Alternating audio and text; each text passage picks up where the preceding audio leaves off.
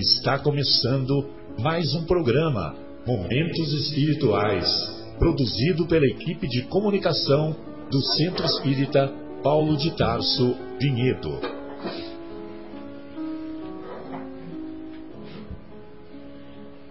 Se guardas contigo o estigma do sofrimento, indagando pela solução dos velhos problemas do ser e da dor, se percebes a nuvem que prenuncia a tormenta e o vórtice traiçoeiro das ondas em que navegas, vem conosco, estudemos a rota de nossa multimilenar romagem no tempo, para sentirmos o calor da flama de nosso próprio espírito a palpitar e morredouro na eternidade, e acendendo o lume da esperança, perceberemos juntos em exaltação de alegria que Deus, o Pai de infinita bondade, nos traçou a divina destinação para além das estrelas.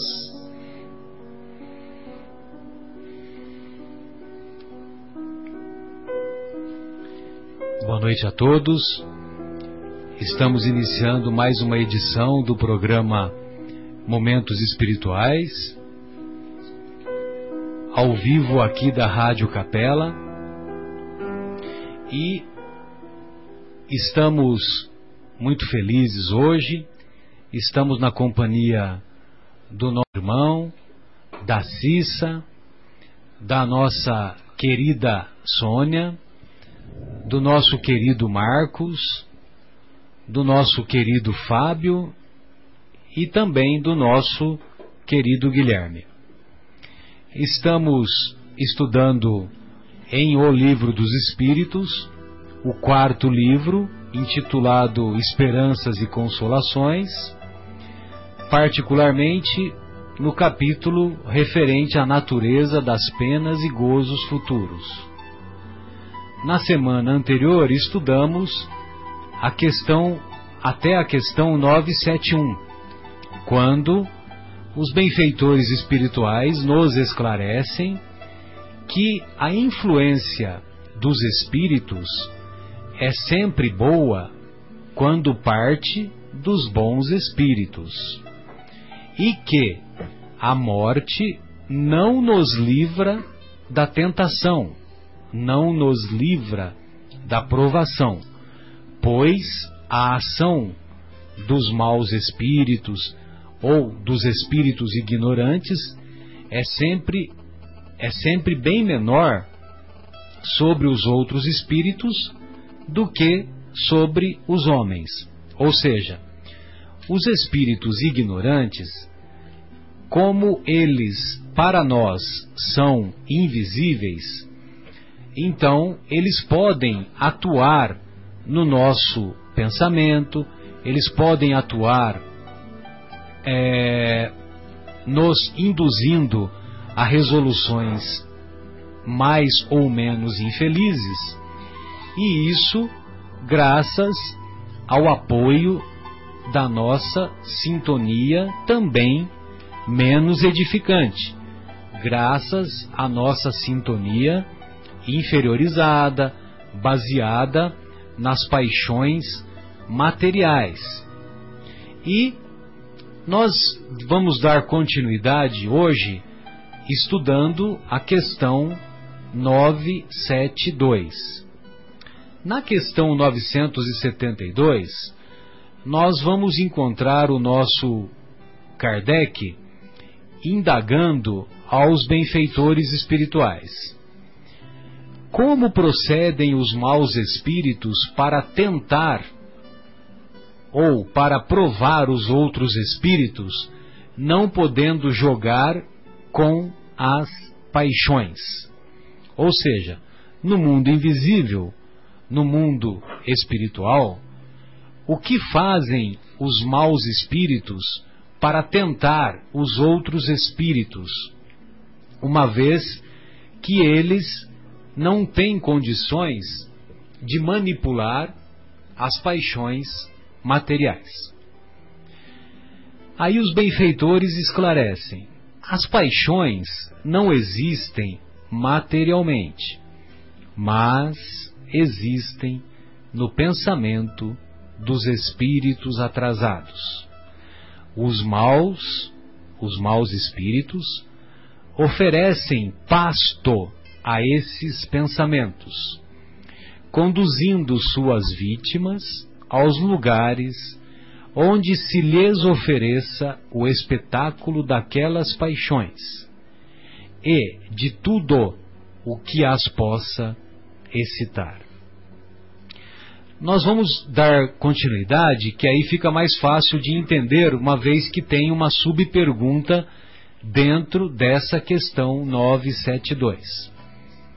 Então, nesta, neste item A da pergunta 972, Kardec pergunta, quer saber dos benfeitores espirituais. Mas de que servem essas paixões se já não tem objeto real? Ou seja, se não tem objeto real no mundo espiritual que nós nos referimos. Aí os benfeitores respondem: Nisso precisamente é que lhes está o suplício, o sofrimento. Ou seja, o avarento, ele vê ouro que lhe não é dado possuir. O devasso vê orgias em que não pode tomar parte.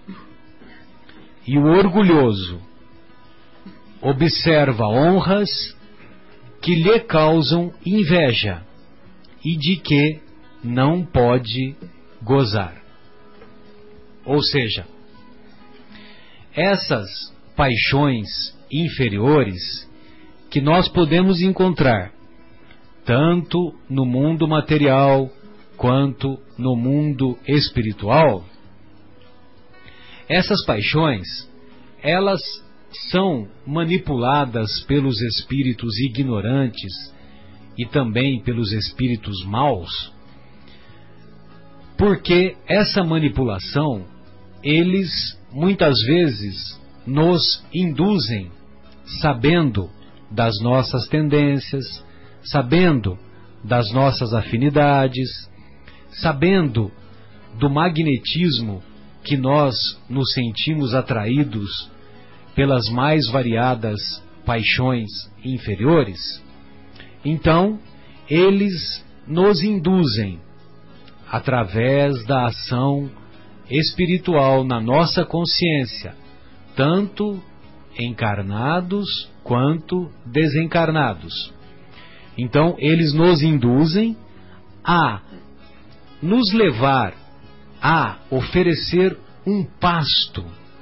Oferecer um pasto, o que, que significa? Oferecer uma grande quantidade de alimento, da mesma maneira que é oferecido uma grande quantidade de alimento, e alimento prazeroso, para o gado aqui no mundo material. Então, esse pasto é oferecido para nós, espíritos ainda envolvidos com a materialidade, com as paixões inferiores, nos induzindo de acordo com aquilo que nós sentimos, de acordo com aquilo que nós somos atraídos. Então, uma pessoa que é, vive, é, muitas vezes, é muito comum, muitas vezes a pessoa ah, vai se deitar e ela acha, por exemplo, que ela pode assistir é, um filme erótico, por exemplo. Nem estou dizendo necessariamente pornográfico. Estou dizendo um filme erótico. Marcelo. Pois não. Você pode dizer a diferença para gente? É, então, o filme erótico, né, Guilherme, é aquele filme em que as cenas que são mostradas, elas são não são explícitas como são como ocorrem nos filmes pornográficos. Então, os, os filmes eróticos mostra a toda aquela sensualidade, aqueles corpo, corpos mais ou menos bonitos, tanto masculinos quanto femininos, mas não mostram as cenas é, explícitas como ocorrem nos filmes pornográficos, por exemplo. Mas o que nós queremos dizer é que, por exemplo, é muito comum nós nos deitarmos, fazermos um Pai Nosso, aí deixamos lá um filme, a televisão ligada, assistindo qualquer bobagem, né, que muitas vezes nós fazemos escolhas infelizes, e não dura 30 segundos que nós nos é, que nós adormecemos e nós já somos levados por, esse, por essas entidades espirituais ignorantes, porque nós nos sentimos atraídos por eles.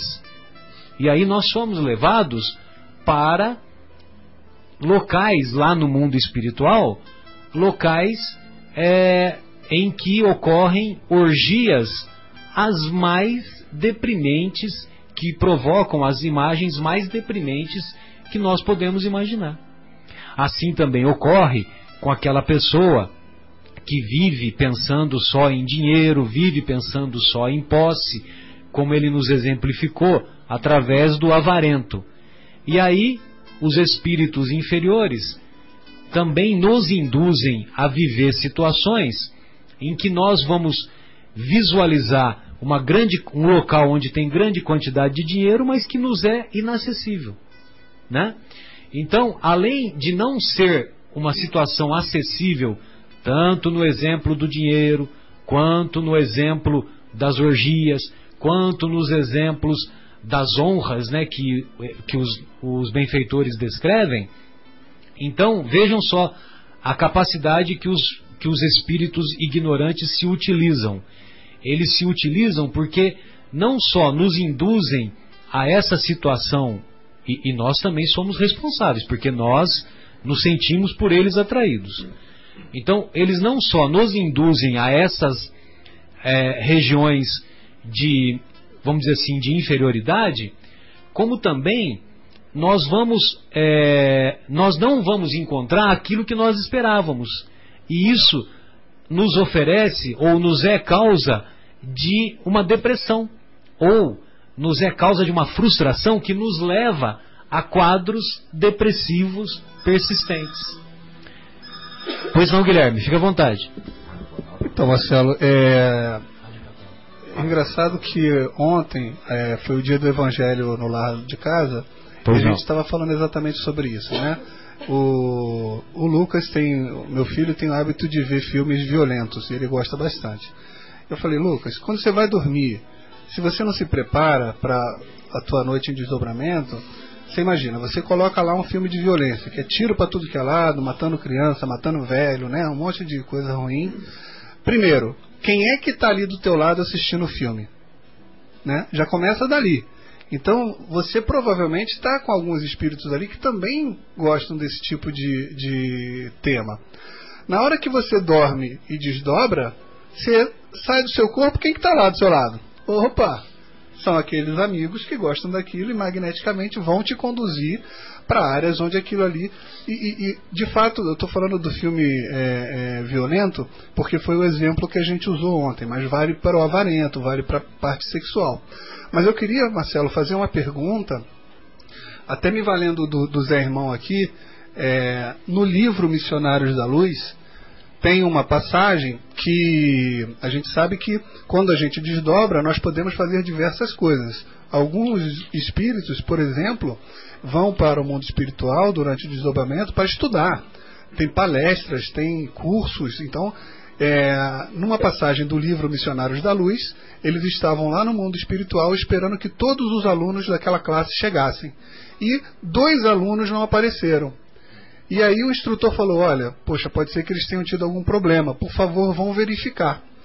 E quando o Alexandre mais o André Luiz vão verificar o que aconteceu. Sabe o que aconteceu? Então, com um deles, quando eles chegam lá na residência da, da pessoa, ele está desdobrado, né, dentro do próprio quarto dele, com dois espíritos de duas mulheres em atos supostamente sexuais, salvo engano. E aí vem essa, essa pergunta que fala assim: olha, mas se, se é inatingível, como é que poderia então espíritos em desdobramento de alguma maneira aproveitar o prazer sexual. É, isso ocorre, né, Guilherme, devido. É, só um minutinho, viu, José Irmão, que eu já gostaria de ouvi-lo também. E você percebe que hoje o tema, não à toa, você veio conosco hoje. É, isso ocorre porque é, para o, os, o, o, os espíritos, eles não possuem órgãos sexuais como nós possuímos. Mas eles têm as sensações. E essas sensações, para eles, é funciona como se fosse um alimento. Um alimento de um, de um prazer, de um prazer que é, é que os remete ainda àquele tempo que eles viviam no planeta Terra. E, lógico, na, pelo exemplo que você deu, que era uma situação de um, de um espírito encarnado, lógico que, como ele está na carne e nós somos uma interação corpo-espírito, então, logicamente que ele, ele sofre a ação material de maneira mais intensa. Então, essa busca de sensações, que é uma, muitas vezes que se, que se trata de uma busca incessante e perturbadora, isso que a gente tem que estar atento. Trata-se de uma busca incessante e perturbadora de prazeres que apenas nos levam a quadros depressivos, a quadros de frustração, a quadros que amanhecemos no dia seguinte nos sentindo péssimos. Muitas vezes nós vamos descansar, o sono, o objetivo é recuperar é restaurar as nossas energias e muitas vezes nós acordamos piores do que quando fomos dormir. José Irmão, gostaria de ouvi-lo. Fique à vontade. Boa noite a todos. É um prazer muito grande estar aqui com vocês. Primeira vez aqui na Rádio Capela, né? Ao vivo? Ao vivo, exatamente. É, e o Marcelo colocou muito bem. Quer dizer, é isso, né? tem nem como acrescentar muito mais coisas. Eu acho que a passagem do livro é muito pertinente. É uma passagem ali de é, uma obsessão, né? Uma obsessão, um, um vampirismo indiretamente. Marcelo colocou muito bem que é, esses espíritos eles necessitam de fato é, do, do encarnado, né? Então eles fazem muita projeção de imagem para que o encarnado também possa trazer isso na sua lembrança, né? É, Visando submetê-lo, né? Sem dúvida. Visando dominá-lo. É, e, e nessa, nesse caso em questão, é necessário lembrar que todos os trabalhadores, né, que estão com Cristo no trabalho da caridade, no trabalho mediúnico, no trabalho da casa espírita, uma vez ou outra eles são atacados, né? Quer dizer, as sombras elas elas se rebelam também contra isso. Então, André Luiz mostra a necessidade que nós temos de nos defender, né? de, como foi dito aqui bem no início também pelo, pelo amigo Marcelo, de se preparar para dormir, de orar. Quer dizer, esses irmãos, eles eram trabalhadores é, assíduos lá da espiritualidade, mas nesse episódio em questão, eles vacilaram, vamos usar a palavra, né? Eles fraque, fraquejaram, quer dizer, é, esse que está junto com, as, com, com, esses dois espíritos femininos, ele se deixou levar, quer dizer, não orou, quer dizer, não vigiou, como diz o mestre, né? Orai e vigiai. E aí, quando ele se deu conta, ele estava envolvido né? nessa, nessa teia. O outro, uh, uh, quando eles chegam na casa do, do o outro, ausente, do né? outro ausente, né? Do da trabalhador encarnado, que em desdobramento estava escalado para a reunião, é, ele não está conseguindo sair. Olha só que interessante, porque bem na porta, né, é, quando ele vai, ele se desdobra, ou seja, quando ele está fora do corpo, que ele está para sair, tem ali um espírito que impede a passagem. E por quê? E aí André Luiz vai conversar com o espírito e falar: Mas irmão, por que você está assustando ele? Por que você não quer deixar ele sair? Ele diz: Porque ele falou mal de mim. E eu vim aqui me defender. Né? porque era meu amigo, né? E ele lembrou de mim e falou mal de mim. Então, veja, nesse momento ele invocou o espírito, né? E o espírito se ligou a ele energeticamente. Ele disse: "O que ele disse é mentira". E agora estou esperando para que ele saia do corpo para tirar, prestar contas. E, e, o espírito fica preso ao corpo sem conseguir avançar. Então, quer dizer, é, é o, como o Marcelo sempre diz, é o jejum que Cristo diz, né? O jejum é, de falar mal, o jejum de imperfeições. de imperfeições, ou seja, evitar os maus pensamentos, né? se dedicar à oração, a importância é, de todas as instruções do mestre. É, esse é um conceito que nós aprendemos com o professor Severino Celestino da Silva, que ele diz que é, para essa classe de espíritos ignorantes é preciso uma passagem evangélica que Jesus explica para os apóstolos que não conseguiram é, encaminhar um espírito que estava afligindo é, um, um, jovem. Então, é, como os apóstolos não conseguiram fazê-lo e Jesus conseguiu, evidentemente, então os apóstolos perguntaram para Jesus, em particular, por que eles não conseguiram e o mestre conseguiu. Aí o mestre explica que para essa classe de espíritos ignorantes, espíritos maus, é preciso muito jejum e oração. E o jejum no, no, no hebraico, o jejum não é comer duas colheres de arroz, uma de feijão. O jejum é jejum de imperfeições. Então, como Jesus era isento de imperfeições, então, evidentemente que ele dava uma ordem e os espíritos menos evoluídos o obedeciam. Então é outra história, né? Pois não, Sônia, sei que você está aflita para falar, gostaria de ouvi-la. Boa noite a todos, boa noite aos ouvintes da Rádio Capela 105,9, boa noite aos amigos aqui presentes. Então, nós estamos falando de obsessões, né? Vamos dar a definição de obsessão para a gente ter uma certa uh, visão mais sedimentada em nossos pensamentos. O que é obsessão? Então, a obsessão é o domínio que alguns espíritos adquirem sobre os outros, quer encarnados ou desencarnados, provocando-lhes desequilíbrios psíquicos, emocionais e físicos. É uma espécie de constrangimento moral de um indivíduo para o outro. Pode ser de encarnado para encarnado? Também pode. Você sabia disso, Guilherme? É, você fica é, fixando o pensamento numa pessoa, né? Você acaba que transmitindo o teu pensamento, aquela pessoa começa a absorver e muitas vezes isso pode ser, pode ser benéfico, mas também pode ser maléfico, depende da intenção, não é verdade? Falamos até sobre isso, né, Sônia, no programa passado, hum. quando a gente mencionou o teste do arroz. É. a gente transmite para dois potes de arroz cozidos na mesma data potes exatamente iguais, fechados hermeticamente.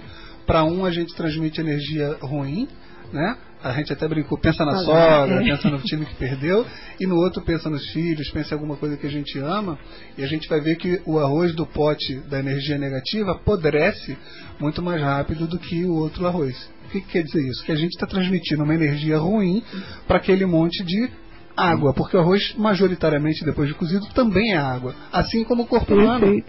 Né? Então, se eu estou olhando para você transmitindo uma energia negativa, muito provavelmente eu também estou te, entre aspas, apodrecendo aos pouquinhos aí por dentro. Né? Isso significa que o pensamento transpassa a caixa craniana. Ah, eu estou pensando isso está comigo, não está? Não, não está. Está sendo observado por muita gente. E depende do que vocês pensa, você está atraindo aquele nível de, de, de espíritos cujo pensamento está interligado. Pensamentos negativos, ruins, de péssimos calões, palavras chulas, trazem é, o que atrai? Espíritos do mesmo nível, né? Então, olha só o que é a força do pensamento. Isso está presente em todo mundo? Com certeza, né? Todo mundo, não tem diferença. Agora, continuando a definição. Desde o mais humilde morador lá da África até o mais intelectual, como o nosso querido Richard Dawkins. Basta pensar. Basta pensar. Basta pensar. Então, aqui fala que é de encarnado para encarnado, como a gente já acabou fazendo a, a experiência do arroz, explicando a experiência do arroz, né? É, pode ser também do encarnado para o desencarnado. Um ente querido morre e a gente fica pensando, ai, porque ele foi embora, ai, porque ele me abandonou, ai, porque ele me deixou. E o que, que vai acontecer com esse indivíduo, né? Ele vai estar num no espaço, no plano espiritual, sentindo todos esses pensamentos negativos, ele vai ficar triste, ele vai ficar é, emocionado, ele não consegue é, abrir né, um espaço de, de, conhecimento e de interagir, de interagir com o sistema onde ele veio, né? Que nós somos espíritos e eles, nós retornamos para nossa casa espiritual. Aqui é uma passagem, né? Então nós estamos ajudando esse ente querido? De fato, não. Porque quem ama liberta, né? Então é esse sentido que é importante de falar. Então, e também existe de desencarnado para o próprio desencarnado. Essa influência negativa, ela é irracional, traz para as pessoas problemas diversos e os que as tornam enfermas da alma, necessitando de cuidados como toda doença. Normalmente se faz tratamento de obsessões em centros espíritas kardecistas sérios. Mas nós podemos também fazer um tratamento conosco mesmo, né? Simplesmente mudando a nossa atitude de pensamento. E se nós pensarmos bem, estivermos com a, a nossa uh, vibração acima, com pensamentos positivos, orações persistentes, na oração e vigilância que Jesus pede para que nós fiz, uh, fazemos, fizesse, uh, façamos todos os dias, então nós estamos o quê? Ajudando a manter o nosso equilíbrio. Haverá espíritos de que tipo nos ajudando ou nos perturbando? Se nós nos propusermos age de uma forma positiva, são positivos os espíritos que aparecem, começando pelo nosso anjo guardião ou pelo nosso mentor espiritual, né? E até os amigos espirituais que torcem para a nossa evolução. E principalmente quando nós rogamos a Deus, nós estamos abrindo um canal, um caminho para que Deus né, possa nos ajudar através da espiritualidade elevada. O nosso querido é, Divaldo Pereira Franco, em uma palestra em, é, em, que ele foi sabatinado por perguntas e respostas, e cujo tema era predominantemente sobre a sexualidade, ele, ah, ele relata, assim até de forma ah, jocosa, até de forma como se estivesse fazendo uma brincadeira, que ah, se você, ao dormir, começa a povoar os seus, o seu consciente ou o seu inconsciente com pensamentos eróticos, por exemplo, ou com imagens eróticas, nem precisa fazer o Pai Nosso, porque dali a instantes você já está nas regiões inferiores, nas regiões do umbral. Então, por isso que nós, quanto mais o tempo passa, mais nós admiramos a doutrina do Mestre Jesus. Por quê? Porque muitas vezes, desde criança, nós ouvimos os conceitos, ouvimos as orientações do Mestre. E muitas vezes a gente vai ouvindo, só que não para para raciocinar, ou não para para fazer uma reflexão mais profunda e a gente acha, é, Jesus falou, orai e vigiai, orai e vigiai, e, as pessoas vão falando, né? Olha, Jesus nos ensinou, orai e vigiai, orai e vigiai. Bem, primeiro que lá no Evangelho está escrito vigiai e orai para não cairdes em tentação. Vigiai e orai, ou seja, vigiai primeiro.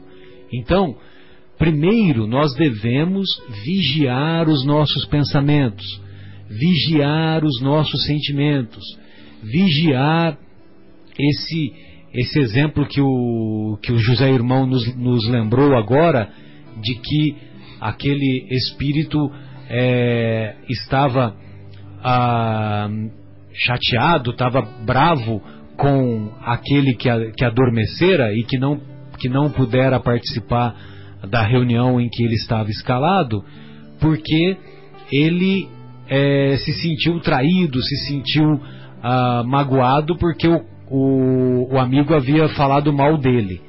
É lógico que esses acontecimentos só acontecem lá no mundo espiritual e com uma parcela pequena das pessoas. Não, não é o que acontece conosco aqui, moradores de Vinhedo, né? Evidentemente que é uma brincadeira, né? Ou seja, isso acontece com conosco todos, com todos nós acontece esses é, esses acontecimentos, seja aqui no mundo material, né, no nosso relacionamento do dia a dia com, com as outras pessoas, e também acontece no relacionamento com os espíritos. Bem, é, José Irmão, você poderia falar para nós algum um comentário que nós sempre ouvimos e, e, e estudamos muitas vezes, que é ah, quando o André Luiz, se não me engano, é nessa mesma obra, Missionários da Luz, em que ele fala da importância de dormir para o bem. Você poderia tecer alguns comentários sobre isso? Ah, sim, com certeza. em toda a obra de André Luiz, né, de Chico, o próprio Emmanuel, eles falam muito nesse ponto, né, nessa necessidade de nós estarmos conectados com o plano espiritual do bem, com os nossos espíritos guardiões, né? Então a necessidade, como nós já dissemos aqui, de você, como bem o Marcelo disse, de vigiar os pensamentos, de fazer uma oração, de vigiar nossas atitudes para que a gente possa ter uma conexão com o mundo espiritual maior e melhor. Porque de fato nós no, na hora do sono, nosso espírito se desprende do nosso corpo físico e nós vamos visitar naquele momento as regiões onde nós estamos totalmente sintonizados, né, como aqui foi dito. Então, para que a gente possa ir para um lugar bom e para que a gente possa também é, participar, né, ter contato com nossos espíritos guardiões, é necessário que a gente possa fazer a nossa parte. Então, André Luiz, não só nesta obra, como em outras obras também, ele fala sobre isso, ele fala sobre a necessidade da gente estar se preparando, a necessidade da gente estar se mantendo é, é, firme né, nessa trajetória. Mesmo nessa obra, ele, ele fala dos momentos em que ele vai visitar os amigos que ele está auxiliando e muitos em situação muito difícil, né? Outros, no entanto, já em situação melhor. Né? Então, a necessidade de você manter, de você poder, poder proteger a sua casa, proteger o seu corpo espiritual e também o, o seu corpo físico, porque nós vamos, levamos o que nós temos e trazemos de lá também o que nós recebemos. Né? Então, quantas inspirações não vêm é, nesse momento de sono, é, tanto para o bem quanto para o mal. Né? Quer dizer, o, o, o mundo espiritual hoje nos revela que muito de que nós presenciamos hoje, às vezes, coisas não tão positivas, é, elas são é, feitas antes do mundo espiritual.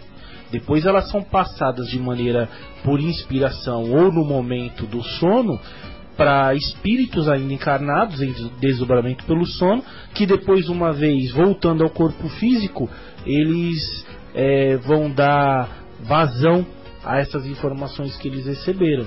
Né? Assim também quando nós vamos buscar é, é, um, é, de esclarecimento. Né? Quantos espíritos não vão buscar esclarecimento no momento do sono? Né? Espíritos diversos, quer dizer, nesse livro mesmo, Missionários da, da Luz, tem várias é, é, é, é, pontos em que o espírito vai lá pedir orientação né? e ele está encarnado ainda. Então ele vai lá conversar com André Luiz, ele vai conversar com o Alexandre, né? Nesse momento tem até a, a, história de uma viúva que ela não se conforma de jeito nenhum, né, com a morte do esposo, porque tudo leva a crer que ele tenha se suicidado e ela fica muito inconformada, porque ela fala: "Não, mas ele não pode ter se suicidado, ele não tem essa característica de suicídio e tal". E ela vai conversar com André Luiz e Alexandre nesse momento, quer dizer, em desdobramento pelo sono. E aí Alexandre é esclarecido. É esclarecido, convoca o espírito e assim por diante, né? Mas a importância da gente poder, a importância de, de, de, de nós estarmos é, é, preparados para esse momento né, tão importante. Marcos, gostaria de ouvi-lo. Boa noite a todos, queridos amigos ouvintes, boa noite a todos os presentes aqui. É, com muita honra que novamente nós nos encontramos aqui para falar um pouquinho sobre esse assunto. E olha, Marcelo, é interessante, né, que a gente vem seguindo com, essa, com essas perguntas e nós, é, nós não determinamos que caísse essa exatamente nesse dia, que por um acaso é dia dos namorados, todo mundo sabe, né? Que hoje é dia dos namorados tal. Sem dúvida. Então, e os namorados estão aí todos ouvindo o programa juntos, né? Então, estamos aqui também homenageando todos os, todos os namorados no dia de hoje. E olha só que palavra interessante que os espíritos usam, né? Para falar sobre essas, digamos, tentações, né, é, do mundo material, as tentações humanas são o que? Paixões, não é? Ele não diz aqui as paixões e tal. Então vamos um pouco é, é, é, dizer o que, que seria a paixão, né? O que, que será que é paixão, né? Porque os nossos queridos ouvintes namorados também devem estar todos apaixonados, cheios de paixão pelo seu companheiro, né? Será que isso é bom, Marcelo?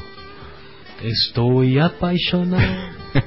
Vamos ver o que é paixão. Se você colocar paixão no Wikipedia, você vai encontrar que a paixão vem do, de, vem do latim, né, passio ou passionis, que é derivado de passos e pati, que significa sofrer em latim.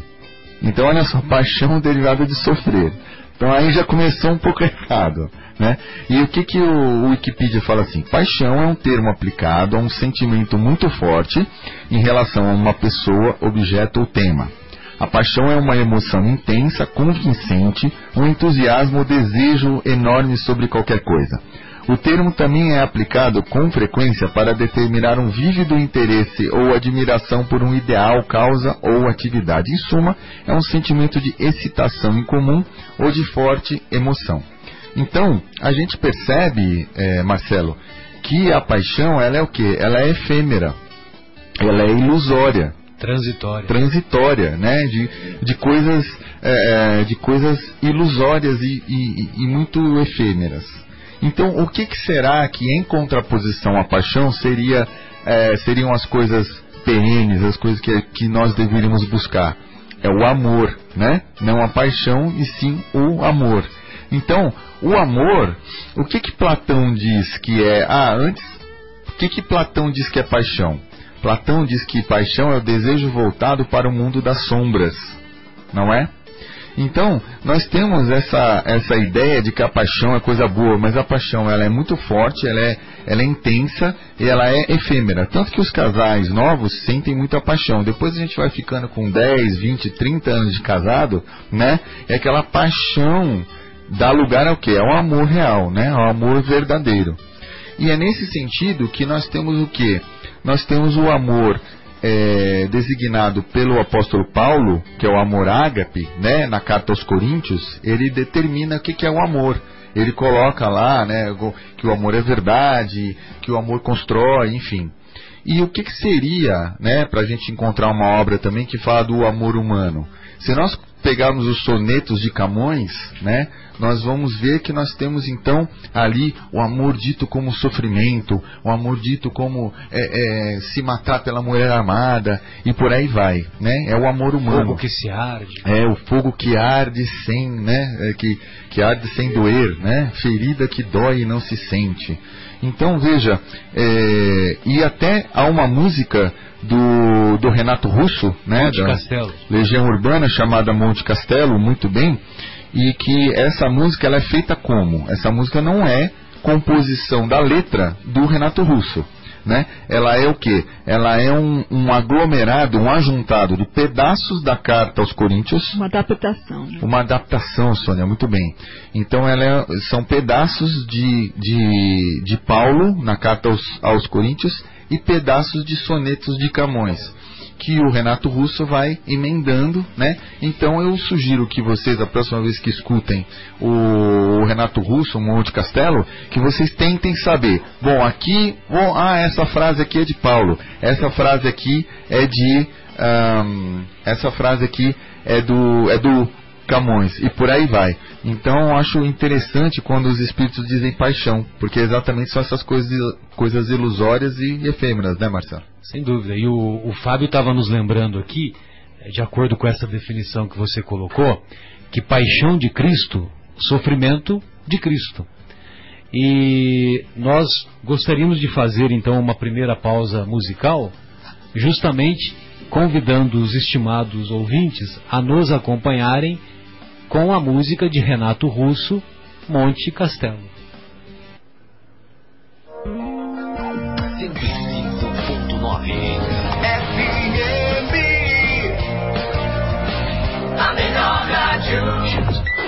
9 horas e 44 minutos.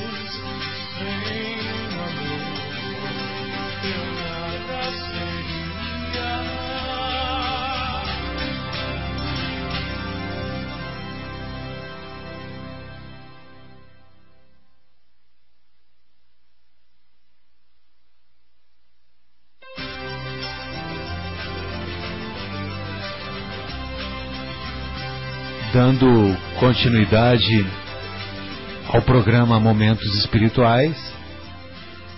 Nós estamos ao vivo aqui na Rádio Capela. Agora são 21 horas e 47 minutos. E para os estimados ouvintes que desejarem fazer alguma pergunta, alguma indagação, o nosso contato pelo telefone é 3876-6846 ou através do e-mail cept.vinhedo.gmail.com cept.vinhedo.gmail.com O nosso programa é produzido pela, pelo Departamento de Comunicação do Centro Espírita Paulo de Tarso de Vinhedo. Fábio, gostaria de ouvir as suas considerações. É, o mérito do que eu vou ler agora é da Sônia, tá? Foi ela que achou. Aqui no livro está falando assim, ó, no livro é, Emmanuel, Palavras de Emmanuel, de Francisco Cândido Xavier. Respirarás na zona superior ou inferior, torturada ou tranquila, em que colocas a própria mente. Acho que eu vou ter que explicar isso aqui, viu, Sônia? Olha só. Nós estamos aqui na Rádio Capela. Atrás de nós tem uma torre gigantesca de FM, frequência modulada. Mesmo que eu não esteja falando no microfone agora, só o fato do transmissor estar ligado, o sinal está chegando no rádiozinho de, dos ouvintes. Né? Quando eu falo, eu coloco uma nova componente nesse sinal que está chegando no rádiozinho de vocês, que vai sensibilizar certos componentes do rádio e vai transformar em voz, é, que vocês vão poder me compreender. Então é assim, a nossa mente, nosso José, ela é um campo, igual o campo dessa antena que está aqui atrás da gente agora. Se eu não estiver pensando nada, se eu estiver em meditação, a minha mente está irradiando o tempo todo. E está chegando o sinalzinho no rádio de todo mundo também. Tem gente que está sintonizado na minha mente, tem gente que não está. Né? Agora, quando eu penso, aí é esse componente. É, é a mesma coisa de eu estar tá falando aqui no microfone agora. Eu estou colocando um componente novo no meu campo mental, né, que está é, sendo decodificado pela mente do ouvinte, né, e ele está percebendo aquela informação também. Agora, o fato dele perceber ou não, estando encarnado, vai da sensibilidade dele, né? Que pode ser uma sensibilidade que ele adquiriu por mérito, ou pode ser uma sensibilidade que ele adquiriu por trabalho, por necessidade de trabalho. Ela foi outorgada para ele.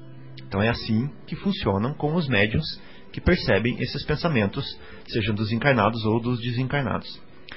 E aqui, então, como esses campos mentais existem em volta de cada um, estou olhando para a Sônia agora e estou percebendo o campo mental dela, né?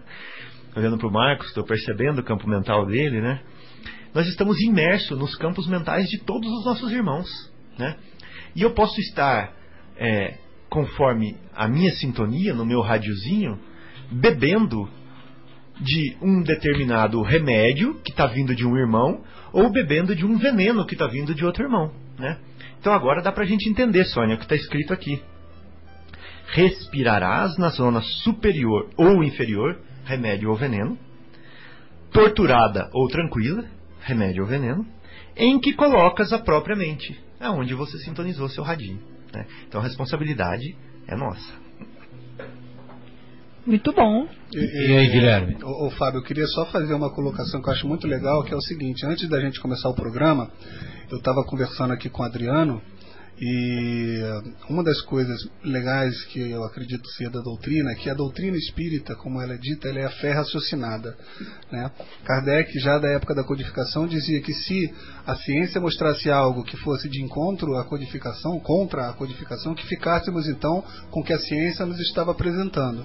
E hoje a gente vê que, ao contrário, né, quantos anos depois? 150 anos depois, ao contrário, a ciência cada vez mais vem iluminando o caminho do Espiritismo, vem comprovando aquilo que a gente é, vai aprendendo pela doutrina. E eu queria só fazer um, um, uma pergunta para você, Fábio. Quem não conhece o Fábio, o Fábio é uma pessoa que tem bastante conhecimento de engenharia de telecomunicações. Então, isso que ele falou aqui para gente é um resuminho bem simples de engenharia de telecomunicações, que é ciência pura. Né? E isso não. Você não percebe, Fábio, que eh, esses conhecimentos te ajudam a entender determinadas coisas da doutrina, como mediunidade, essas ondas e tudo mais? É, não só percebo, Guilherme, como é, ele serve de muleta para mim, para poder compreender. Às vezes eu preciso é, materializar um conceito para eu poder assimilá-lo bem. Preciso... E aí, onde que eu vou materializar? No material que tem dentro da minha cabeça, né? No, no cabedal que eu conquistei. Se não tivesse essas ferramentas dentro da minha cabeça, eu não poderia manipular essa informação. E talvez não acreditasse, porque é, a gente não entende, a gente pensa que não é, né? Mas na verdade o que falta pra gente é humildade nessa hora, né? Porque a gente realmente não entende é, muita coisa ainda. A gente entende menos do que a gente pensa. Fábio, continuando aquela questão de o que é obsessão, tem uma questão assim. E como pode se tratar dessa doença espiritual? Então, obsessão é uma doença espiritual que traz malefícios. E se traz malefícios, danos podem ser tanto mentais como até físicos. A longo prazo, pode dar complicações muito sérias. E olha lá, nós estamos falando de campo, né? A resposta é a seguinte: a obsessão, sendo uma doença da alma, deverá ser curada definitivamente com a melhoria do indivíduo no campo moral e intelectual. Então, nós temos que toda hora chamar a atenção de nós mesmos. Porque que são doenças? Que tipo de doenças o que a gente sempre citou, né, de pensamentos, comportamentos, né, a avareza, a raiva, o ódio, a maledicência, a inveja, né, a falta de indulgência, a falta de perdão, a intolerância. Então, nós temos tantas doenças e isso, quando nós partimos daqui, vão conosco, são as nossas bagagens que cultivamos aqui. Se estamos cultivando coisas ruins, quando nós vamos no plano espiritual, nós vamos encontrar sintonias com essas coisas ruins. E às vezes a gente vai muito apegado pelo plano material das coisas que nós vivemos aqui uh, na, na Terra e não conseguimos nos desprender, principalmente dos vícios. Os vícios é matéria que nos impregnam. Por exemplo, o vício da droga, o vício da bebida alcoólica, o vício da, da comida, né, que é a bulimia. Nós temos os vícios da sexualidade, da, do sexo, né, da, uh, principalmente quando a gente não põe nenhum tipo de controle. Para onde que vão esses comportamentos que são disparadamente atípicos e nada benéficos para o nosso organismo. Vão conosco, é a nossa bagagem, que pode ser uma bagagem boa e uma bagagem ruim. E quando nós chegamos no plano espiritual, pasmem, a gente sente falta dessas coisas. Então a gente começa a procurar quem vive ou viveu ou está vivendo esse mesmo tempo de sentimentos, esse mesmo insight de, de vícios, de, de, de uh, qualidades, né, que acabam combinando o indivíduo muito tristemente numa situação em que ele se põe numa zona inferior, uma zona em tristeza. Sabe como se chama isso? Inferno. É o verdadeiro inferno, que é o verdadeiro inferno astral nosso. Nós acabamos de criar o nosso inferno aqui na Terra e transportamos esse inferno. Nós não vamos para o inferno, nós já estamos levando ele quando os nossos comportamentos estão ainda persistentes nessa situação. Então, meus amigos, Ó, caros ouvintes, que vocês estejam participando deste momento em que tantas eh, elucidações, tantos estudos estão chegando para vocês reflexões muito bem dita pelo Marcelo. Abrimos nosso coração, sejamos sinceros conosco mesmo. Vamos fazer uma atitude positiva para conosco, vamos nos presentear, vamos mudar, porque todo dia é um convite que Deus nos dá para nós mudarmos. A mudança parte de atitude, do bem querer, de querer mudar, de querer vencer as nossas dificuldades. Hoje existem tantos recursos, recursos para as zonas de de indivíduos que são ligados ao álcool, ao, ao, às drogas, tem institutos para isso, tem recursos na literatura evangélica que faz mudarmos os nossos comportamentos, as nossas atitudes. E o recado é esse: vamos criar o nosso céu astral, o astral do nosso céu, para que quando nós saímos do planeta, quando nós desencarnarmos, morrermos, como se diz, nós saímos com uma bagagem positiva e nos sintonizamos com quem nós gostaríamos que sintonizar, que são o plano espiritual superior, os nossos amigos, os nossos entes queridos, para nos termos felizes. E essa felicidade é a verdadeira que nós vamos encontrar. Sônia, é, eu acho que você trouxe de volta com esse esclarecimento é, mais próximo da, da pergunta do Kardec. O Kardec fala assim: é, então os espíritos podem influenciar os, as pessoas, né, que são espíritos encarnados, e podem influenciar outros espíritos, né, que estão desencarnados.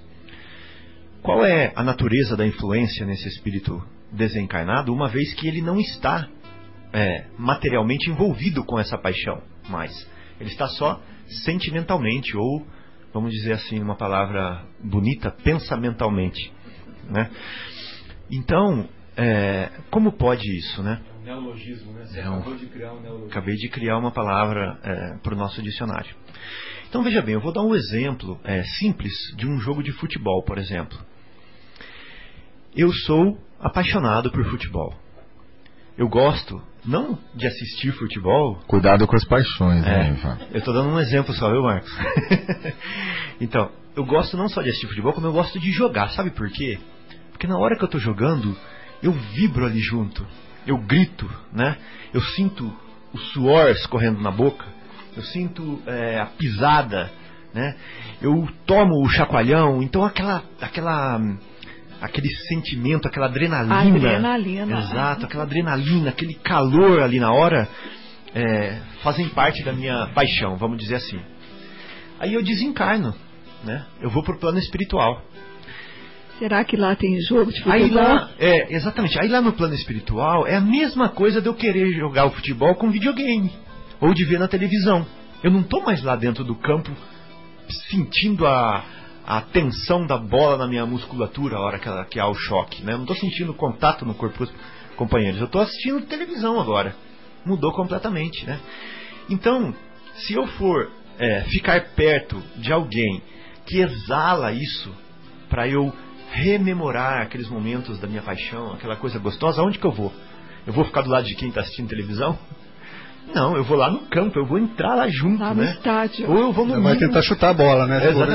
Ou no mínimo, a hora que o jogador vai bater a falta, que eles cochicham na orelha um do outro, eu tô ali junto, né? Eu tô escutando o que ele tá falando, eu tô olhando pro gol. Ainda tenta influenciar, inspirar, né? Aí não, vai pra direita, né? Exatamente. Isso que é que o espírito quer. Ele quer viver aquela emoção real ali, né? E sentir o fluido vital dos jogadores junto com eles. Né? Porque os, os, os, encarnados têm essa vantagem para eles, para os obsessores. Eles estão emanando aquilo que eles estão sentindo, né? que eles estão pensando. Então isso, de certa forma, sensibiliza o perispírito desses obsessores. Exatamente. Quanto mais material, mais essa carga é agradável aos espíritos obsessores. Então, para ele influenciar um espírito que está ali, que adora, que ama futebol, que é como se fosse um espectador do futebol ali na televisão, não, não, não traz para ele a verdadeira emoção. Né? Então, esse é só um exemplo para a gente entender por que, que nós encarnados somos mais suscetíveis da influência espiritual obsessiva do que os desencarnados. Mas também existe. Por quê? Como a gente viu na pergunta que o Marcelo leu, o que, que o espírito obsessor vai fazer com aquele que está assistindo televisão ali? Que é simbolicamente o que está desencarnado. Vai levar ele lá para o campo né?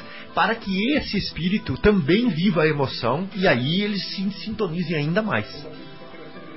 Exatamente, vai pedir para pegar cerveja, vai pedir para fazer o ato é, sexual desequilibrado ou qualquer coisa assim.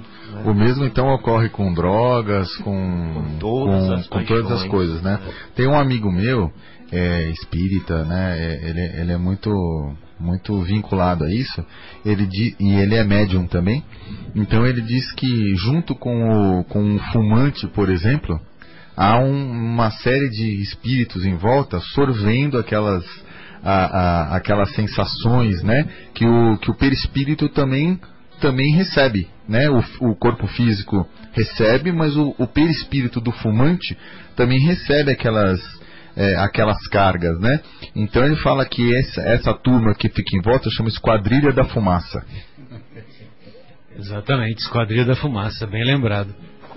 E nós também nos recordamos de uma história, é, como diz o, o, Chico, né, que é até motivo de, é, de fazermos uma, não uma piada, qual que é o outro termo que a gente usa? Pra, anedota, uma, uma anedota, é, que, que dois amigos muito, muito ligados e muito fanáticos por futebol, ah, eles combinaram entre si que o primeiro que desencarnasse, é, na primeira oportunidade que tivesse, que ele viria contar para o que, para o que estava encarnado se lá no mundo espiritual haveria é, futebol, né? uma vez que eles eram fanáticos por futebol. E eles então estabeleceram esse esse esse compromisso de aquele que desencarnasse primeiro viria relatar se haveria futebol lá no mundo espiritual ou não. Pois bem, após esse é, essa combinação, um deles, passados cerca de seis meses aproximadamente, um deles abandonou o corpo e entrou lá no mundo espiritual, adentrou a imortalidade. E, passado mais um certo período, a, numa reunião mediúnica, participava o amigo que estava ainda no corpo, numa reunião mediúnica, esse amigo que estava encarnado teve a oportunidade de ouvir o companheiro manifestar-se através de um médium e dizendo que sim, que no mundo espiritual havia futebol, que a, os, os sentidos são muito mais amplos, a, a inteligência é muito mais vivaz, a visão tem muito mais possibilidades do que a visão, do que o sentido da visão acanhado ainda aqui da Terra, assim como, com a, assim como acontece com a audição, com a fala, com as manifestações inúmeras das potências do espírito. E que então ele, ele ficou ele ficou de dar essa informação para o amigo e ele estava relatando que sim, que lá no mundo espiritual havia, futebol e que ele estava escalado para jogar na semana seguinte. Ou seja, ou seja, na semana seguinte ele também iria desencarnar, né? É lógico que trata-se de uma anedota, né? E que nós aproveitamos para, é, através desse, desse, dessa, dessa piada, relatar que sim, que no mundo espiritual as manifestações artísticas, as mais é, inúmeras, né, incontáveis, as mais variadas, dão prosseguimento lá no mundo espiritual. Mas Marcelo, será que Pois não, Marcos. Será que vale voar? Senão o goleiro pega todas, né? Ele sai, ele sai voando, pega a bola em qualquer lugar. Pois é, tem, são as potências do espírito. E, e você, você no, talvez vocês, vocês aqui não tenham conhecido, é, mas há cerca de 10 anos aproximadamente, veio um palestrante chamado o Sr. Sebastião. E o seu Sebastião, talvez o, o José Irmão tenha assistido a palestra, né, José? Mas o, é, então, o, os demais, os demais companheiros, além da Cissa e da Sônia, Os demais companheiros acho que não conheceram, porque depois ele não voltou mais, né? Ele é, é um companheiro, um palestrante espírita muito atuante lá do ABC. Se não me engano, ele mora, não sei se é São Bernardo ou Santo André, acho que é Santo André que ele, que ele mora.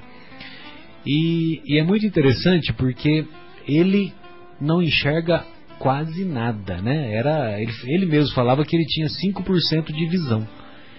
E, e ele escreveu uh, um livro por via mediúnica intitulado No Vale dos Girassóis.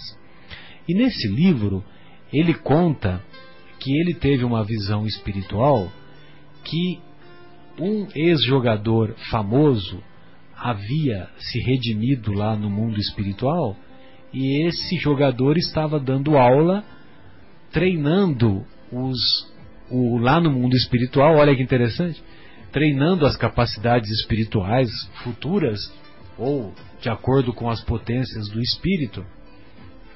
Ele estava treinando alguns jogadores que iriam reencarnar e só que ele, para não criar conflito assim para identificação, ele só ele disse que o camisa, a camisa que, o, que esse jogador se utilizava era a camisa número 2. Mas ele falou que foi, ele foi orientado pelos benfeitores espirituais para não identificar diretamente a personagem, mas que nos bastidores ele identificava aquele espírito como o nosso Mané Garrincha, né? Que apesar de ele ter desencarnado em 1983, aliás tem uma biografia muito bonita, né? Que conta a trajetória do Garrincha, que agora me fugiu o nome dele, o nome da, do, da obra, né? O nome do livro, mas é uma, uma história muito bonita, né? Vale a pena conhecer essa biografia, os dramas, toda a, todas as características que envolveram o crescimento do Garrincha, que desde criança ele era induzido a, a colocar a chupeta, molhar a chupeta com mel e pinga, que era um hábito muito frequente que os alagoanos trouxeram para o Rio de Janeiro quando eles se transferiram para cá. E eles eram descendentes de índios, né? Então eles foram eles foram passando esse conhecimento de fazer muitos, muitas medicações utilizando-se de mel e pinga, né? Sem saber que depois isso acabou acarretando no organismo do nosso Mané Garrincha essa dependência que se manifestou futuramente, né? E, e aí então o, ele desencarnou em 1983 e essa obra foi escrita aproximadamente 10 anos depois. Então veja você que interessante, né? Como que muitas vezes nós consideramos que um, um espírito de um, de um alcoólatra, né, que estava lá envolvido com as trevas, que vai ficar milhares de anos ardendo no inferno. Lógico que eu estou falando assim, é, brincando, exagerando, mas na verdade nós nos esquecemos da intercessão.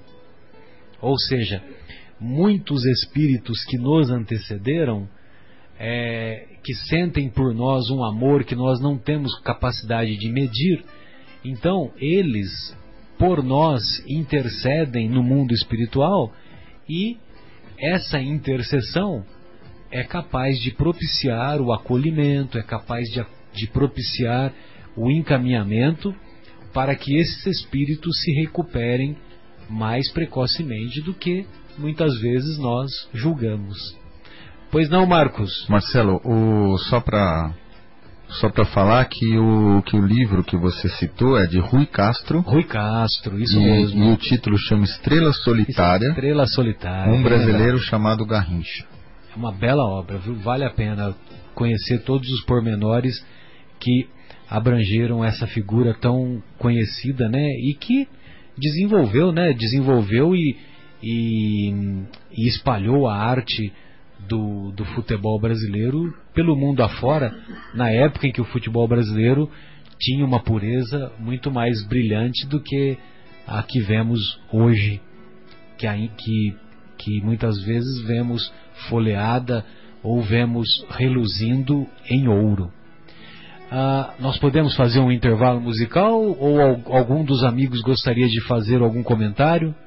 Podemos sim, Marcelo, mas antes eu queria então falar que é, todas essas paixões que nós estamos falando, essas obsessões, né, elas são muito características desse tempo que vivemos agora, que é o planeta de expiação e provas, né? Então, é, essas, uh, esses irmãos que vêm nos assediar, eles, eles estão muito vinculados a isso, a provas nossas, né? E se nós abrimos espaço, é porque nós temos essas provas para cumprir também. Então, imaginemos um mundo onde isso não exista, né? Um, mundo, um mundo melhor do que o nosso, onde nós não tenhamos guerras, onde nós não tenhamos essas coisas. Então, é um mundo que, que nós estamos transitando, já que é um mundo de é, regeneração, correto? Imagine. É, então, então nós vamos ouvir a música Imagine, né, para a gente imaginar um mundo melhor. 105.9 FM A melhor rádio 10 horas e 14 minutos.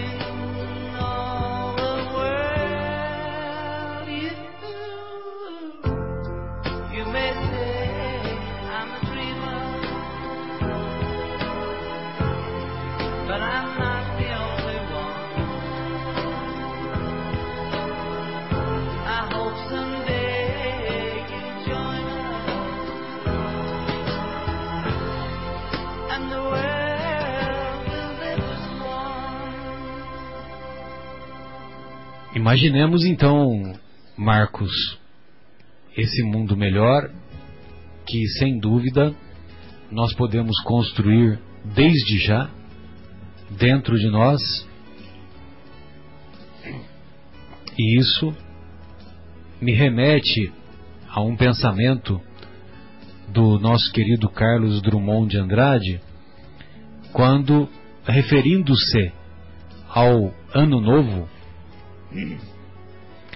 quando nós ocidentais fazemos votos de mudanças, fazemos aquelas reflexões quando, quando faltam 15 minutos para meia-noite da passagem do, de ano no, no Réveillon, então nós prometemos, nós prometemos a nós mesmos que vamos parar de fumar, vamos parar de beber, que vamos parar de falar mal da vida dos outros, que vamos aprender uma língua, que vamos aprender um instrumento musical, que vamos utilizar o nosso tempo de maneira mais útil, enfim, que vamos ser melhores.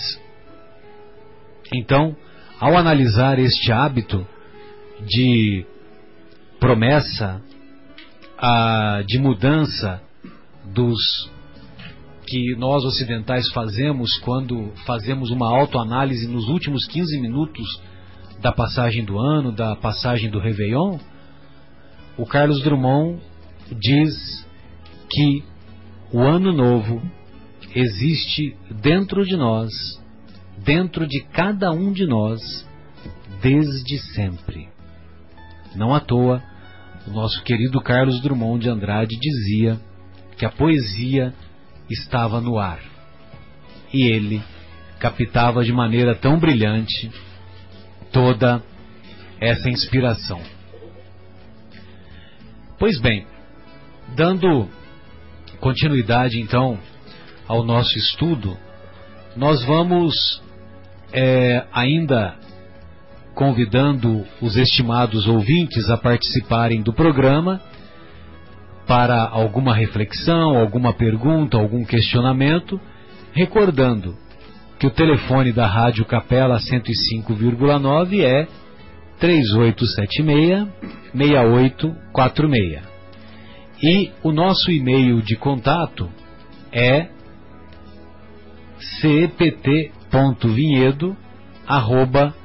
cpt.vinhedo.gmail.com. Sendo assim, nós damos continuidade ao estudo e na pergunta 973, 973, nós vamos encontrar Kardec questionando o seguinte aos benfeitores espirituais: Quais os sofrimentos maiores a que os espíritos maus se veem sujeitos? Quais os sofrimentos maiores a que os espíritos maus se veem sujeitos. Os benfeitores assim respondem: Não há descrição possível das torturas morais que constituem a punição de certos crimes. Mesmo o espírito que as sofre teria dificuldade em vos dar delas das torturas morais uma ideia. Sem dúvida, porém, a mais horrível punição consiste em pensar que está condenado sem remissão, está condenado eternamente, está condenado sem possibilidade de perdão, sem possibilidade de recomeço. Então vejam vocês que, ao analisar a punição que nos é dada de acordo com o comportamento mais edificante ou menos edificante que estabelecemos em nossa trajetória na atual existência, nós vamos reconhecer que quando abandonamos o corpo, quando entramos na imortalidade espiritual, não há, efetivamente, setenta velhinhos vestidos de juízes implacáveis analisando o nosso comportamento e nos impondo penas para pagarmos as inúmeras escolhas infelizes que fizemos ao longo da presente existência. Não. Isso não ocorre. Não existem os 72 juízes que vão nos analisar. O juiz real é o juiz da nossa consciência. A nossa consciência, uma vez que nela está inscrita a lei de Deus, onde está escrita a lei de Deus? Respondem, Kardec pergunta, e os benfeitores espirituais respondem: a lei de Deus está escrita na consciência de cada um de vós. Pois bem, se a lei de Deus está inscrita e escrita na nossa consciência, e se nós, ao adentrarmos no mundo espiritual, onde não há mentira, onde não há possibilidade de mascararmos ou de negociarmos ou de buscarmos um jeitinho brasileiro para é, quebrar o nosso galho, isso não ocorre porque nós mesmos é que vamos fazer uma autoanálise da nossa conduta mais ou menos edificante que tivemos em nossa trajetória da atual existência.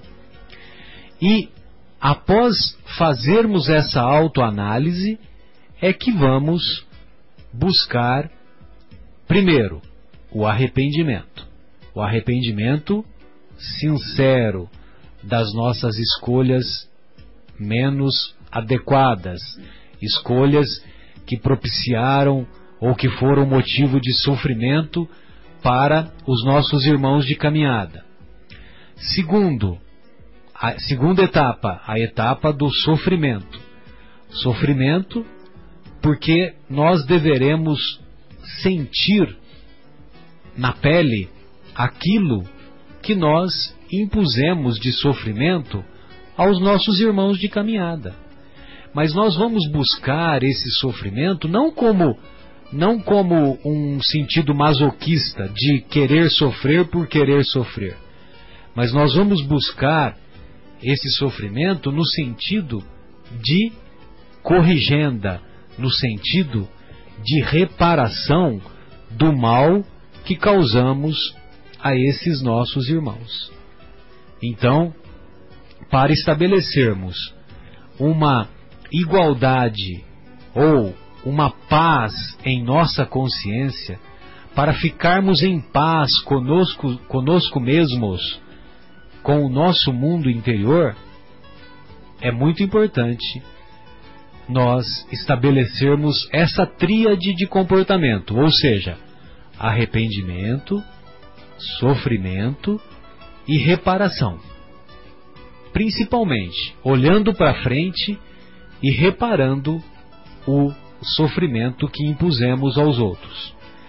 Me recordo de um livro que o Emmanuel escreveu pela mediunidade do nosso querido Chico, em que ele analisa algumas profissões.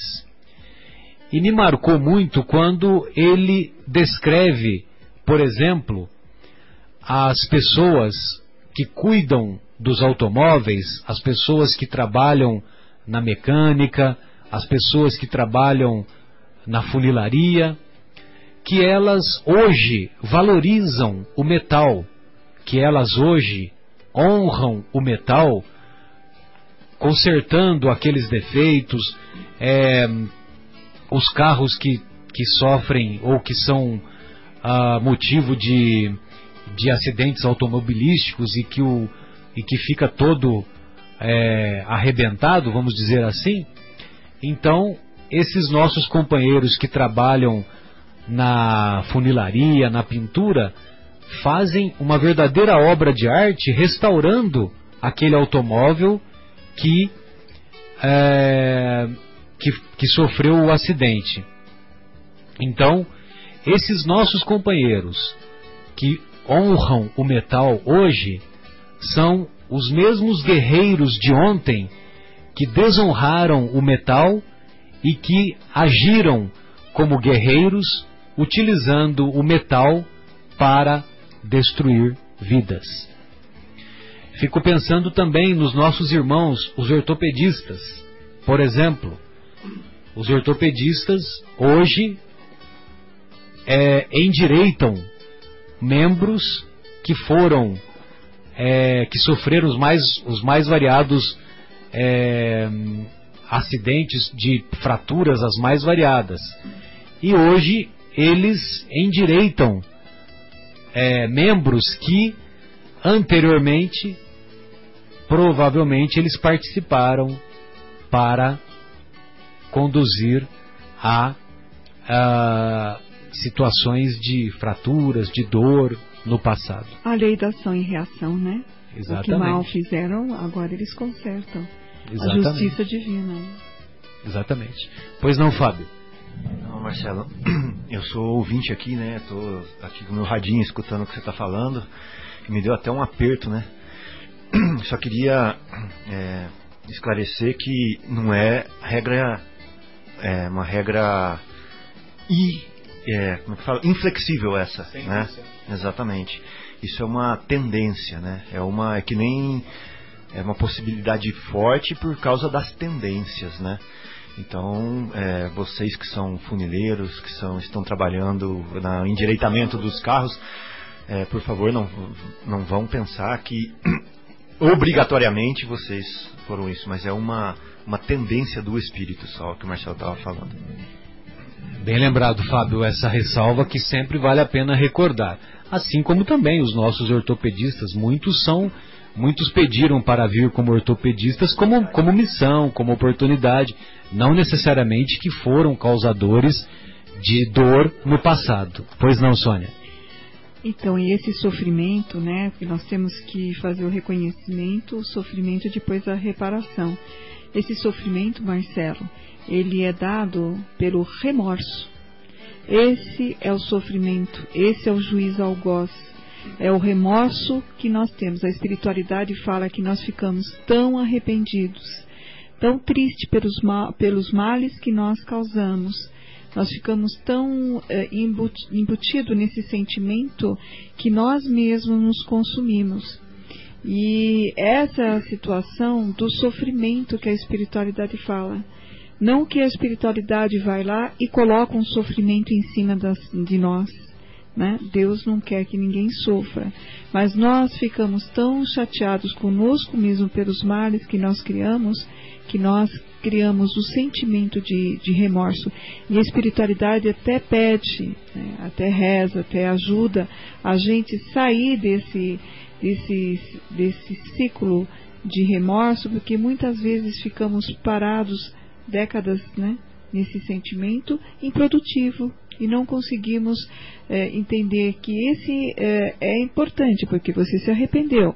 Mas não seria melhor a gente reparar o mal rapidamente, em vez de ficar nas lamentações, ai meu Deus, por que eu fiz isso? Ai, eu não mereço, eu não mereço o céu, eu não mereço, eu, eu mereço mal. E a gente fica num estado punitivo, achando que esse seria a solução, e é uma solução que ela é inerte, não deixa você ser produtivo e atrasa a tua reparação.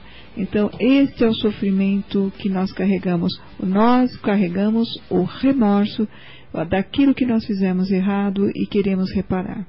Inclusive, até uma música, só um minutinho, viu, Guilherme? É, e Marcos também. É, tem uma música do Taiguara que ele diz assim: E o remorso está me torturando por ter feito. Hoje, como Dia dos Namorados, né? Por ter feito a loucura que fiz, por um simples prazer fui fazer meu amor infeliz. Então, quer dizer, esse, esse negócio da tortura provocada pelo remorso é impressionante, né? E o, o artista teve essa sensibilidade de colocar na música, né? Pois não, Guilherme, gostaria de ouvi-lo. Poxa, eu tô até tímido de falar aqui depois dessa cantoria Vou fazer uma dupla com o você. Carlos Romantini, é. que me aguarde. Já estão ligando aqui querendo a voz aí para cantar é. e gravação do Marcelo. Mas tentando trazer, Marcelo, para a prática, isso que a gente está lendo aqui dessa pergunta, né? Quais são os maiores sofrimentos? E os espíritos respondem que o mais horrível é o pensamento de ser condenado para sempre. Vamos lembrar lá na obra do André Luiz, Nosso Lar, que quando ele faz a passagem, quando ele é, passa para o mundo espiritual, ele desperta onde? No umbral. Fica mais de oito anos nas Fica regiões inferiores. Anos. Mas no, nos primeiros dias, o que, que acontece para ele que não era espírita, não tinha contato com a doutrina? Ele olha aquilo ali e aquilo ali é a real visão do inferno para ele. Né? Então ele de fato começa a falar assim: puxa, então o inferno existe e cá estou. E pode ser que pense: ué, se o inferno existe, cá estou, de acordo com o que a, a, a determinadas religiões pregam, cá estarei até o fim da minha existência. Né? Exatamente. Para sempre. E, e, não sei quantos anos, não lembro se no livro fala isso, mas quanto tempo se passou até que ele começou a ver os primeiros resgates acontecendo ao seu redor. Não, mais de oito anos ele ficou no umbral. Até Só tem essa referência. É. Até ser resgatado. Só tem essa referência de, de, tempo. É, é que nesse meio tempo ele começou a ver que existia uma esperança, porque sim, algumas sim. pessoas eram resgatadas, ele via aquilo, até que o remorso o fez é, é, é, de fato trazer o arrependimento e o pedido de misericórdia foi quando então ele foi é, na prática resgatado. E para você ver. Após ter feito uma prece sentida do fundo do seu coração. Do fundo do coração. E vamos lembrar que ele foi parar no umbral, dentre outras coisas, mas principalmente porque ele durante a vida aqui no planeta Terra ele consumia bastante do álcool, também do tabaco, tinha algumas atitudes é, morais de pouca elevação, mas quando ele chegou lá e teve a explicação de por que, que ele passou pelo umbral, foi porque ele foi considerado um suicida. Exatamente, né? um suicida dizer, indireto, mas foi considerado. Um suicida indireto. Então, quando a gente abrevia o nosso tempo de existência, porque nós temos um tempo para viver aqui no planeta, né? A gente na programação reencarnatória a gente estipula isso daí, ou nos é estipulado. E se a gente volta antes da hora, provavelmente não tivemos todo o tempo de cumprir aquilo que a gente veio fazer. Não voltamos como completistas, como a gente começa costuma dizer na, na doutrina, né? Perfeito. É, e é, o, na verdade, um suicida inconsciente, né? Sim, sim, suicida inconsciente ou, ou, ou, é um outro termo que eles utilizam também é o indireto, né? Ou seja, ele, ele, a, a morte física dele, ele enfrentou um câncer no estômago ou um câncer no abdômen, porque não, também não deixa claro qual é, o, qual é a moléstia. Só que, é, então ele ficou 40 dias internado na única em que parte da Santa Casa, lá no Rio de Janeiro, sofrendo é, as consequências da, de uma cirurgia, você imagina, né, nos anos 30, ser operado, o, a, as condições de anestesia eram precárias, né, o conhecimento era precário, o, imagina operar de um câncer naquela época. E, e logicamente que ele, como a cirurgia não foi, como a cirurgia não foi é, não obteve êxito, ele, ele acabou então permanecendo por 40 dias na enfermaria e que acabou culminando com, com a morte do corpo físico, né, Sônia? Provavelmente ele evoluiu hoje com aquilo que nós chamamos de choque séptico, né? E, e aí, quando ele desperta lá no mundo espiritual, o, muitos espíritos que o perseguiam o acusavam de suicida. E aí então ele, ele ficou chateado, porque ele. Como que suicida, né? Por que, que eles me chamam de suicida se eu fiquei é, lutando contra a doença durante 40 dias? Salvei tanta gente. Salvei tanta gente, né? Fui médico, papapá, aquela coisa toda. Aí Aí depois, quando ele é levado para a colônia Nosso Lar, graças à intercessão da mãe, da sua mãe, que tinha muitos méritos, então, aí quando ele é chegado lá no, na colônia Nosso Lar, é esclarecido que ele tinha conhecimentos de algumas coisas que faziam mal para sua saúde e mesmo assim ele as praticava. Então, por isso que ele foi considerado suicida. Inconsciente, sem saber, mas com conhecimento, mais ou menos nessa forma, né? Sem saber que ele estava se matando mas porque ele sabia que era deletérios, mas mesmo assim ele dava mais valor aos prazeres que aquilo que ele consumia trazia, né? Perfeito. Marcos, gostaria de ouvi-lo. Então, Marcelo, é... eu tenho uma pergunta para você. Você que é médico, a Sônia, a, a Sônia também. A dor é boa ou é ruim, Marcelo? Olha, eu aprendi com a doutrina que a dor é maravilhosa. eu vou contar uma historinha aqui sobre a dor. Ah, é? A dor, gente, ela é positiva porque ela nos avisa onde que está o mal. Existe uma síndrome que a criança não tem dor. E eu conheci essa criança que há uns anos atrás, ela tinha várias feridas e várias cicatrizes no corpo, porque ela não percebia que ela tinha pisado num caco de vidro, que ela estava colocando a mão no fogo, que ela estava com uma ferida dentro do nariz e que aquela ferida até deteriorou uma parte da asa do nariz, né? E com, ainda mais criança, que é muito imprudente, né? Como ela não sentia dor, ela continuava colocando a mão nas coisas que a feriam e só era removida se algum adulto observasse.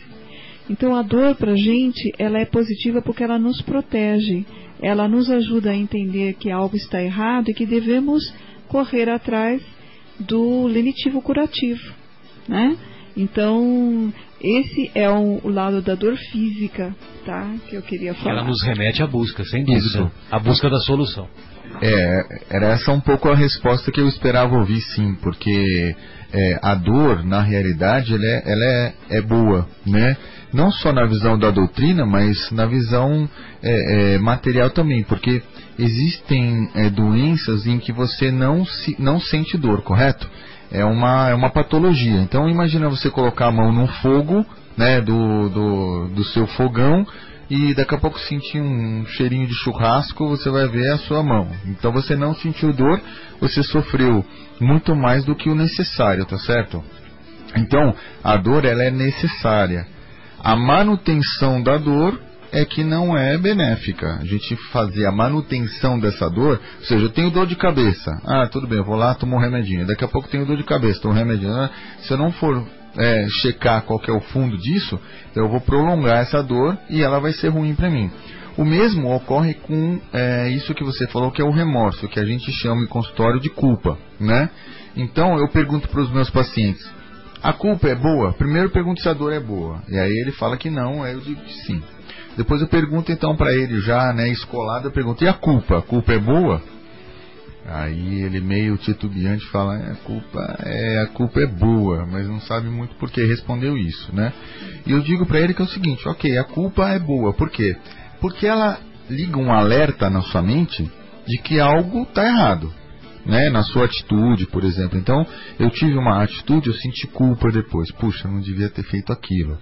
Então liga um motor para que você vá e se desculpe, né? Pega a desculpa, né? Então você não sente mais culpa depois disso que você consegue ser desculpado por uma ação, lógico que é uma ação é, onde você vai tentar se redimir daquilo, tá certo? Agora, a manutenção da culpa também não é boa, do mesmo jeito que a, manutenção da dor. Então você sente culpa, ok, senti culpa, mas você ficar sentindo culpa por 10 anos, por 20 anos, por 30 anos, isso vai causar algum problema, né? Então a gente fala isso, olha, você sentiu culpa, ok. Então a culpa vai ser o motor de uma ação reparatória. Então você vai lá fazer ação reparatória, ok?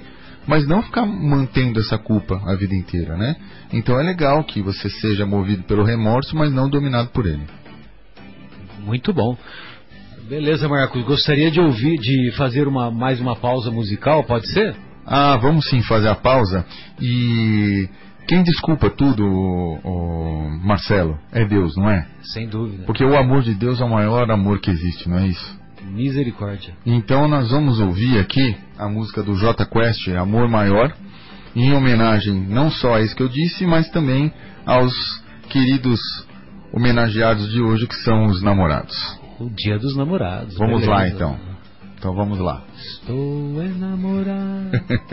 Pedi, está, tá chovendo pedidos aqui, viu, Marcelo, para você, para você cantar, viu, meu querido?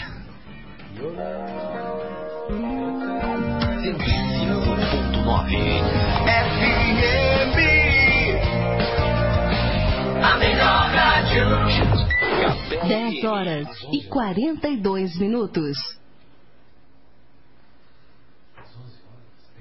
Comigo só eu não consigo. Eu quero ficar junto.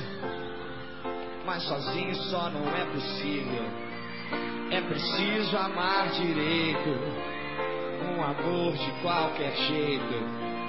ser amor a qualquer hora, ser amor de corpo inteiro, amor de dentro pra fora, amor que eu desconheço. Quero um amor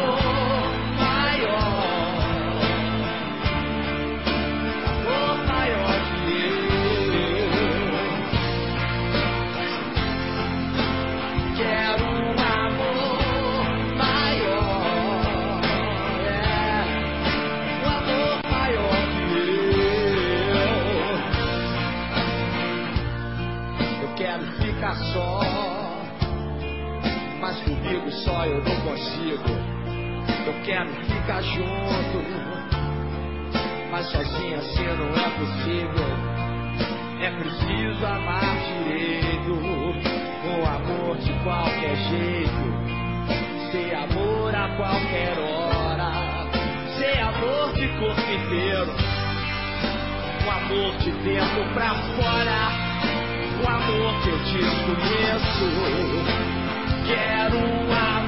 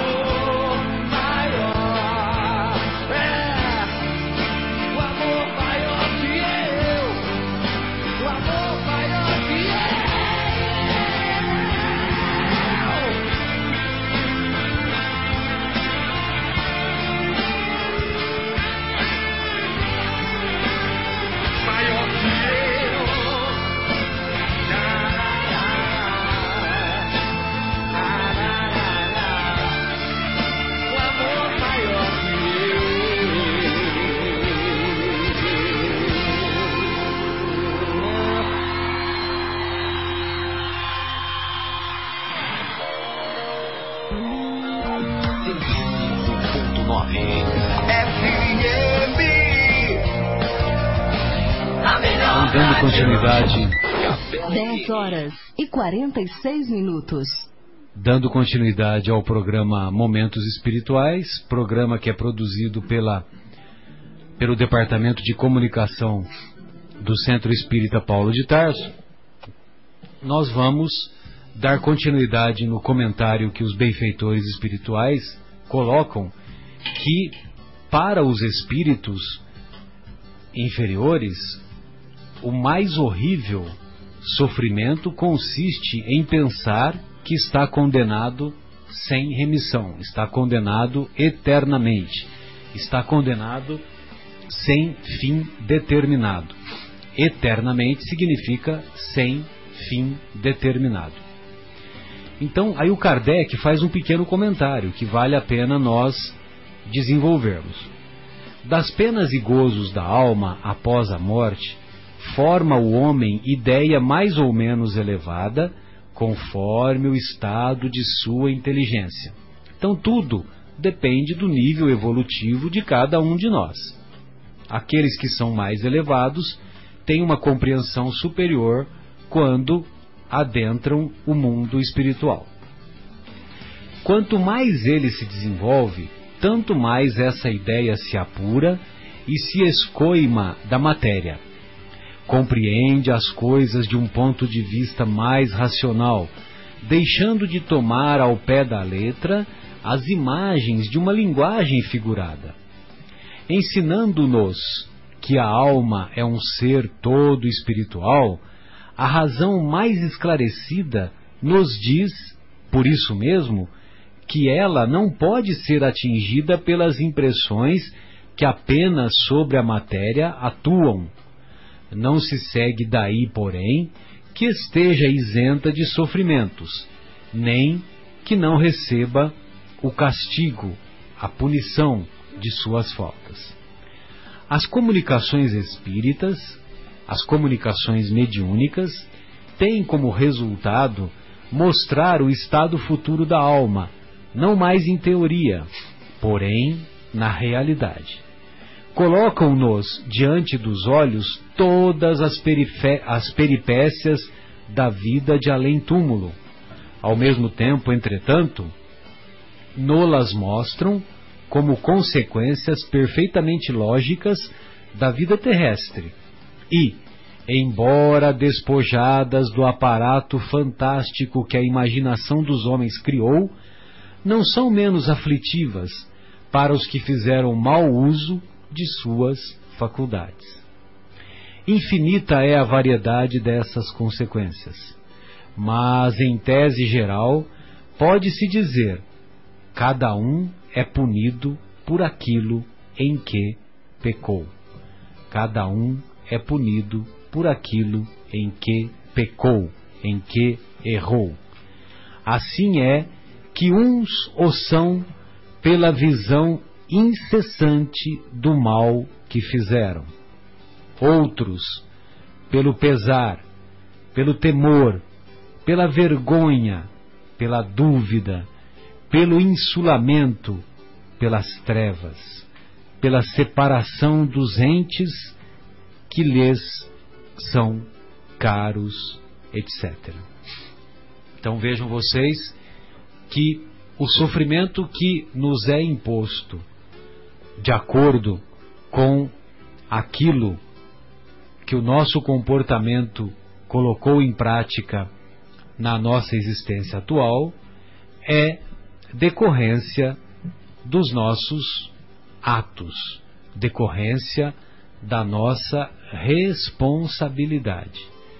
Por isso que vale a pena, vale a pena não desviar a nossa trajetória da prática do bem.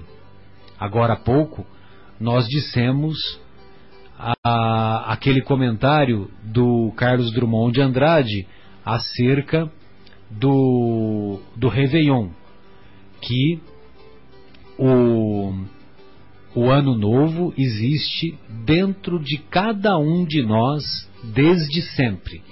Ou seja, que nós podemos fazer e devemos fazer a mudança real dentro de nós em qualquer momento, ou a partir de qualquer momento.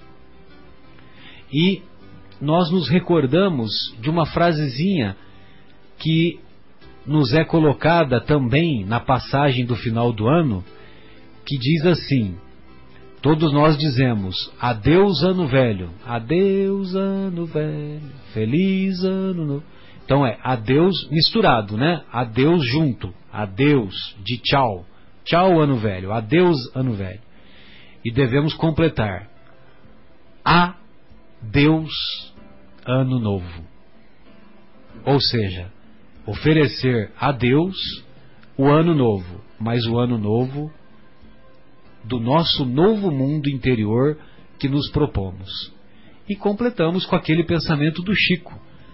Embora não possamos voltar atrás e fazermos um novo começo, sempre podemos começar agora e construir, construirmos um novo final. É, companheiros, alguém gostaria de fazer mais algum comentário?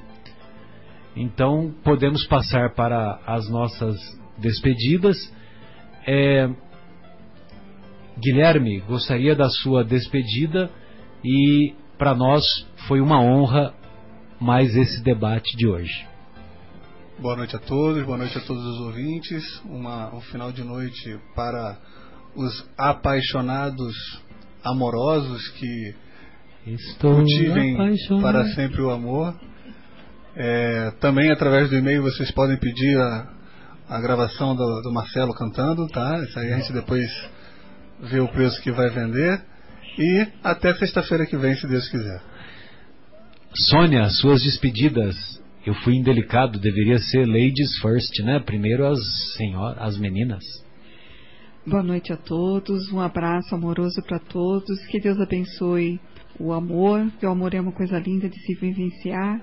E hoje é um dia em que o amor entre duas pessoas é comemorado de uma forma na lembrança de que é uma construção que está sendo visionada, né? Provavelmente uma família nova vem aí.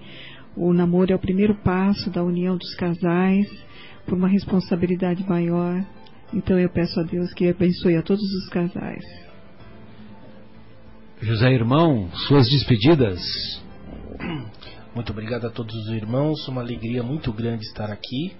É, espero que semana que vem sejamos todos juntos novamente. Que Deus abençoe a todos. Cissa, obrigado pelo carinho da sua presença e da sua inspiração. Obrigada a todos vocês. Uma boa noite a todos. Ah, Fábio, suas despedidas, por favor. Tchau, pessoal. Um abraço e até semana que vem. Marcos, gostaria de ouvi-lo. Queridos ouvintes, queridos amigos, muito grato e feliz Dia dos Namorados a todos. Muito amor e reduzam a paixão e aumente o amor. É isso.